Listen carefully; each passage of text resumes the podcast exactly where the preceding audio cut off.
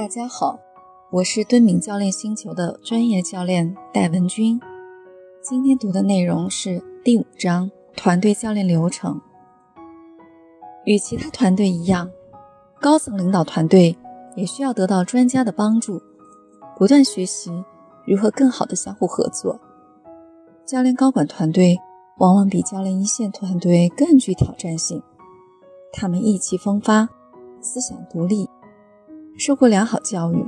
往往坚信自己的方法是正确的，不易接受哪怕是最高层领导提出来的改进意见。韦斯曼德门、克里斯汀·桑顿也说：“我们之所以是教练，是因为我们认识到，长时间的知识关系对于发生转变最有效。”通过对一百二十多个领导团队进行研究，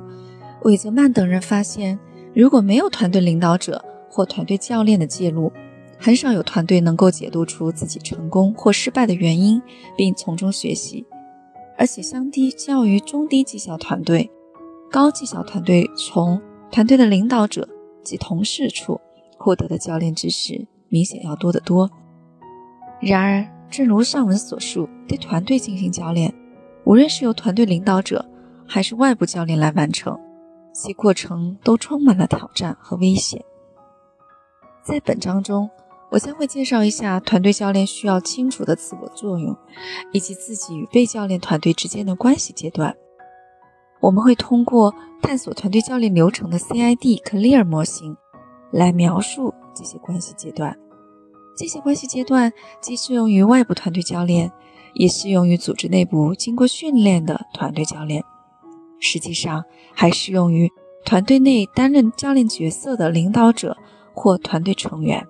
为便于叙述，我会先从团部外部教练的角度来介绍这个模型，然后再介绍一下对团队内部的教练来说，这个模型有什么不同。在下一章中，我将进一步展开讲一下这个方法，探索一下运用第三章。所讲的团队活动五 C 模型进行团队教练时所做的各项活动，同时还会展示一下系统性团队教练如何拓展团队的学习能力和投入程度。团队教练的作用，团队教练的目标是帮助团队提升业绩表现，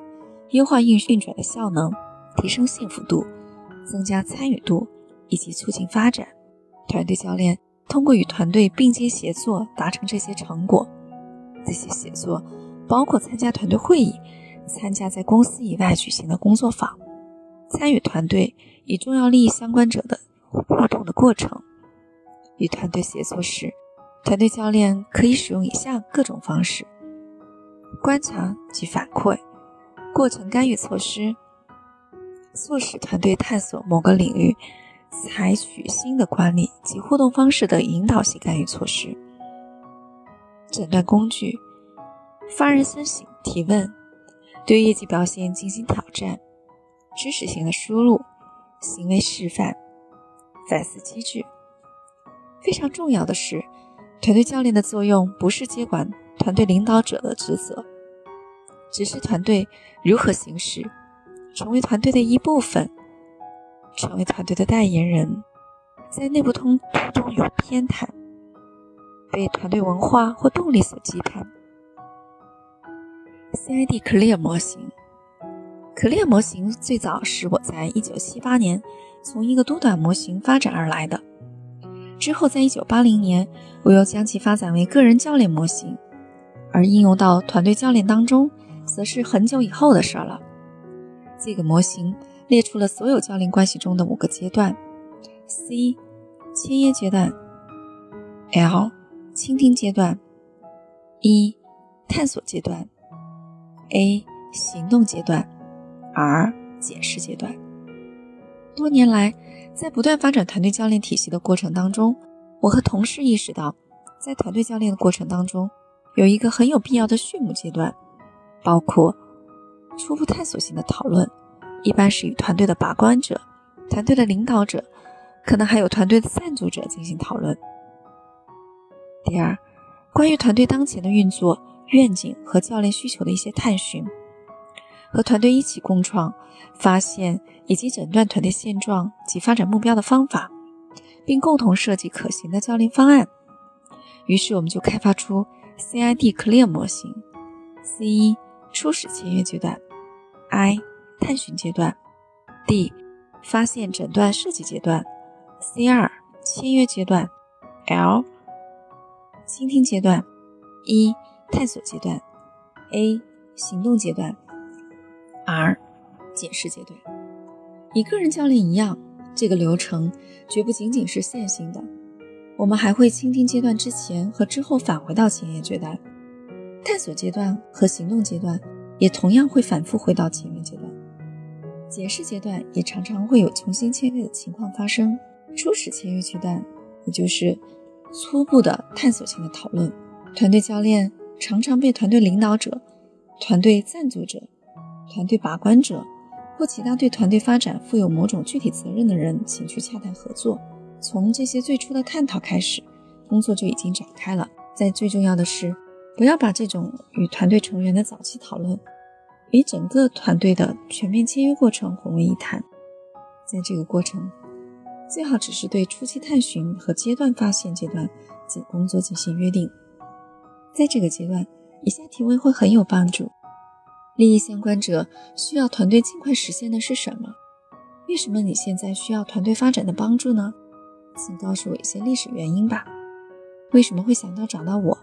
你还和谁谈过呢？这是谁的想法？大家都同意吗？你之前在团队发展方面有过他人的帮助吗？有哪些是很有效的？还有哪些是可以做得更好？你如何理解团队教练？有什么是这个团队里不能提及？您如何知道这个团队发展项目对团队、团队成员以及团队的利益相关者来说是成功的？成功看起来、感觉起来是什么样的？如何来衡量成功呢？探寻阶段，探寻阶段可以采取多种形式，但本质上都是收集相关的数据，获取对团队及绩效表现、运转情况及动态印象，了解团队成员及彼此之间的关系。了解整个团队与委任者及利益相关者之间的关系，团队教练可以采取以下一种或几种行动方式：与每位团队成员进行单独的半结构化的访谈，发一份调查问卷，询问每个人对团队的看法以及他们的需求；以所有与团队有互动利益的重要利益相关者发一份团队三百六十度调查反馈表，与一些最重要的利益相关者进行进一步的沟通。一般来说，与高层领导团队合作时，我们还会访谈董事会的主席，并从向这个高层领导团队汇报的管理层那里获取一些反馈信息。半结构化的访谈需要仔细斟酌，一起到以下几种作用：与每位团队成员建立关系及工作联盟，让他们感觉被倾听到了，感觉你理解了他们的现状，让他们对团队教练的你产生足够的信任。搜集高品质的有可比性的信息，这就需要向所有被访谈者提出同样的问题，通过提问引导出左脑分析性答案之外的右脑认认知。例如，你能用一个比喻形容一下你们团队处于最好和最差状态时候的样子吗？对于出乎意料、令人惊讶的突发问题和信息，保持开放的心态，让被访谈者对于你为什么被聘请，以及你将如何与团队展开合作。建立良好的理解。每次开始访谈时，要说明一下访谈的目的和范围，并约定一下对双方都有价值的做法。我通常会明确的表示，我不会向团队反馈任何与被访谈者个人相关的信息，我只会分享多位被访谈者都谈及的有关整个团队共同的主题、模式及问题。与所有其他的教练关系一样，Clear 模型中的几个阶段。也适用于这些初期访谈。签约后需要积极的倾听，就所谈到的事情来进行探索，就被访谈者与教练在访谈后各自要求的行动达成一致。结束的时候再检视一下这个过程，这就会让人感觉，尽管现在进行的过程只是引导团队教练的过程，但同时这也是整个团队教练过程的开始。尽可能与所有的团队成员安排一对一的访谈，这会给团队教练的关系打下坚实的基础。这种前期的投入非常的值得，团队教练项目开始后，如果有新的成员加入团队，那么确保安排与他们进行一对一的访谈，可能也是非常重要的。以下是一些可以使用的调查问卷：你们是一个什么样的团队？巴斯咨询集团的高绩效团队评估问卷。填写问卷时，每位团队成员将根据自己的看法，结合五 C 模型的内容，对团队运作的十八个方面，按五分制来进行评估。评分包括团队现在做的如何，以及团队为了成功需要做出什么样的改变。团队三百六十度调查反馈。描述分析，贝尔宾团队角色分析，迈尔斯布里格斯的类型指标。在这个阶段，教练不要让团队成员填写太多的调查问卷，不要让他们感觉负担过重。最好是根据初始签约对话，发现团队需求来精心选择调查工具。其他的诊断工具可以在之后的教练过程中，团队出现相应需求时再使用。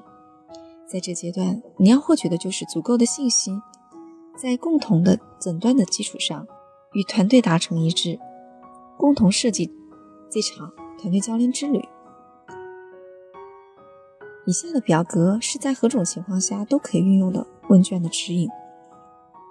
比如问卷是：你们是一个什么样的团队？适用于团队很难决定要致力于成为什么样的团队，还是停留在工作小组的状态。巴斯咨询集团的高绩效团队评估问卷。适用于团队已经是真正意义上的团队，想要探索并接受教练以成为高绩效的团队。描述分析适用于那些对于已经明确知道自己想要创造何种的文化转变，并由此需要对外展现出何种转变的态度来说，这是非常有效的。团队三百六十度的调查反馈包括描述分析，适用于团队缺少高质量的来自委任者和利益相关者的看法。贝尔宾团队角色表适用于团队明显运转不良，或者是未能充分的使用内部的资源。迈尔斯布里格斯的类型指标则适用于团队成员之间难以沟通协作，难以建立良好的合作关系，内部存在很多的误解。除了搜集团队运转的状况的信息外，还有必要搜集团队的绩效信息。对于很多团队来说，这些信息是现成的。提供给团队教练即可。这些信息可能包括团队的平衡积分卡，团队针对每个目标的绩效表现如何，团队的优先成果目标以及目前的进展情况，来自客户、供应商、合作伙伴以及投资者的反馈，团队的态度的调查，了解员工是如何看待团队的，团队给他们带来的价值以及他们需要团队有什么样的改变。之前从团队利益相关者获得的三百六十度调查反馈信息，发现、诊断及设计阶段需要从三种途径获得的信息：绩效的数据、调查问卷以及访谈进行整理和分析。这并不是要得出关于团队的最终结论，而是要做出一些推断，包括团队教练可能要把重点聚焦在何处。对于正在从比较有效的向高绩效转化的团队，我们一般会运用高绩效团队的五 C 模型来进行这样的分析，以确定团队目前在哪些方面运转良好，在哪些方面还存在着挑战。这可以帮助我们确定在对团队进行调练时要按什么样的顺序来运用五 C 模型。然而，如果是被邀请去教练一个运转失灵或处于危机之中的团队，那么可能会有采用不同的教练流程。这就会显示出团队首先需要关注驱动力三，如何共同创造及共同合作，才能运用其他的驱动力。帕特里克·兰西奥尼在2002年创造了一个假想的愉快和领导团队有关的寓言故事：一个新任的 CEO 运用简单的团队协作的五大障碍模型扭转了败局。在图五一当中。我引用了莱西奥尼的这个模型。莱西奥尼认为，要由下至上关注这个金字塔的每一层。在金字塔的每一层的外侧，他列出了每一种障碍常见的表现形式及形成原因，开发了一些调查问卷，帮助团队揭示并克服这些障碍。比方说，缺乏信任、惧怕冲突、欠缺投入、逃避责任、无视结果。在完成初步的发现和诊断后，以此为基础，团队教练就可以开始勾勒大概的教练路线图。这是初步的计划，因为团队教练过程需要和团队一起共同设计。签约阶段完成了初始签约阶段、探寻阶段和诊断阶段，现在就到了和整个团队见面的时候了，就是对团队的目标、流程以及方案进行全面的约定。在这个会议开始之前。先有团队教练分享这次启动会的目标，能够使会议更加高效。目标的内容包括：就团队现状达成共识；就教练过程结束时，大家需要共同希望团队成为什么样子达成一致；确定在教练过程中需要聚焦和解决的问题是什么；我们如何合作以实现最大的价值；教练路线图可能是什么样的；最重要的是，在完成一些探寻。及初期诊断分析后，团队教练要以一种促进大家参与的方式，把这些信息反馈给整个团队，让大家既不会囫囵吞枣、不知所以的接受，也不会产生抗拒，而是能共同诊断这些信息的含义。所以，一起采用精心制作但不得要领的报告的形式，不如采用一些吊人胃口、激发好奇心、埋伏很多切入点的方式来反馈结果。目的不只是呈现事实，还要真正的创造出激发大家参与、共同发现的能量场。要达成这种效果，一个简单的做法是，让团队对这些汇总的信息逐条进行深入的理解，并进行分类，排出优先的顺序。作为团队教练，如果已经整理出一份主要促进及阻碍团队达成良好绩效的因素的清单，你就可以请团队按以下的方法来。第一，分成三人小组；第二，每个三人小组在这份清单基础上增加一项；第三，再按优先的顺序来进行排序；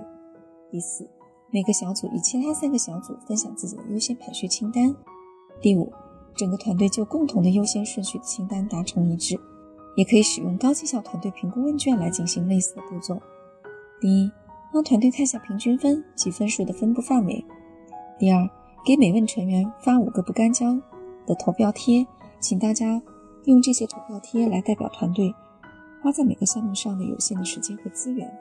第三，请大家在自己认为提升集体绩效、达成共同愿景、团队最应该关注的项目上贴上一个或几个投票贴。第四，列出获得最高分的项目。第五，把团队分成新的三人小组，分别讨论不同的优先方面。第六，三人小组讨论达成一致。团队为了在这几个优先的方面取得立竿见影的效果，需要采取什么样的行动？以及为了取得持续进展，他们要从团队教练处获得什么样的帮助？这些步骤创建了团队关于现状以及想做出什么样改变的共同看法。然而，教练就团队在教练过程当中希望实现什么目标以及具体的成功标准达成一致，可以请团队共同就以下问题来进行完善。对我们个人来说，如果做些什么，那么这次团队教练就是成功的；对整个团队来说，如果做些什么，这次团队教练就是成功的；如果对于我们组织来说，做了些什么，那么这次教练就是成功的；对我们的客户、顾客、利益相关者来说，如果做些什么，那么这次教练就是成功的。随后，教练就要问团队：为了获得这种成功，你们需要彼此从。教练当中获得什么，就进入到签约阶段的第二个重要的方面，包括团队与教练之间的关系的约定，以及合作的流程、实际的操作相关的条款、范围、道德的准则、工作的联盟，以及更广泛组织的约定、实际操作的相关的条款。在订立合同的时候，在订立合同的时候，必须要明确相关的实际安排。时间、频率、地点，什么时候允许中断或推迟团队教练的活动，所涉及的付款等。关于保密，团队教练合同中应该就保密设定清晰的范围。保密是很多教练及所服务的团队关心的老掉牙的问题。有些团队教练会给自己挖坑，事先向团队成员声明或暗示，教练过程中大家所分享的一切内容都是保密的。结果后来却发现有一些未预料到的情形出现，这使他们感觉有必要在约定范围之外分享教练会议的相关信息。所以，不论是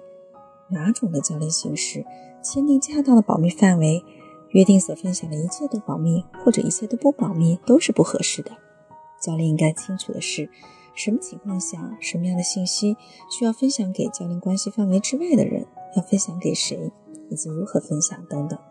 显然。要预料到每一种可能出现的情况是不现实的，但这种一般性的探讨会降低视为违约的可能性。作为团队教练，清楚地了解自己的督导过程以及它是如何奏效的，也是很有帮助的。在督导中，我承诺以专业的方式对待他们与我分享的一切，而不是对他们的情况说三道四。团队教练中一个特别的挑战是，团队教练的同时参加着给团队成员的个人教练。一般来说，我发现，在教练整个团队的同时还教练团队成员的话，情况太复杂。一个例外是，可以同时教练整个团队和团队领导者。只要对所有团队成员公开这一点，同时再建立一个清晰的范围，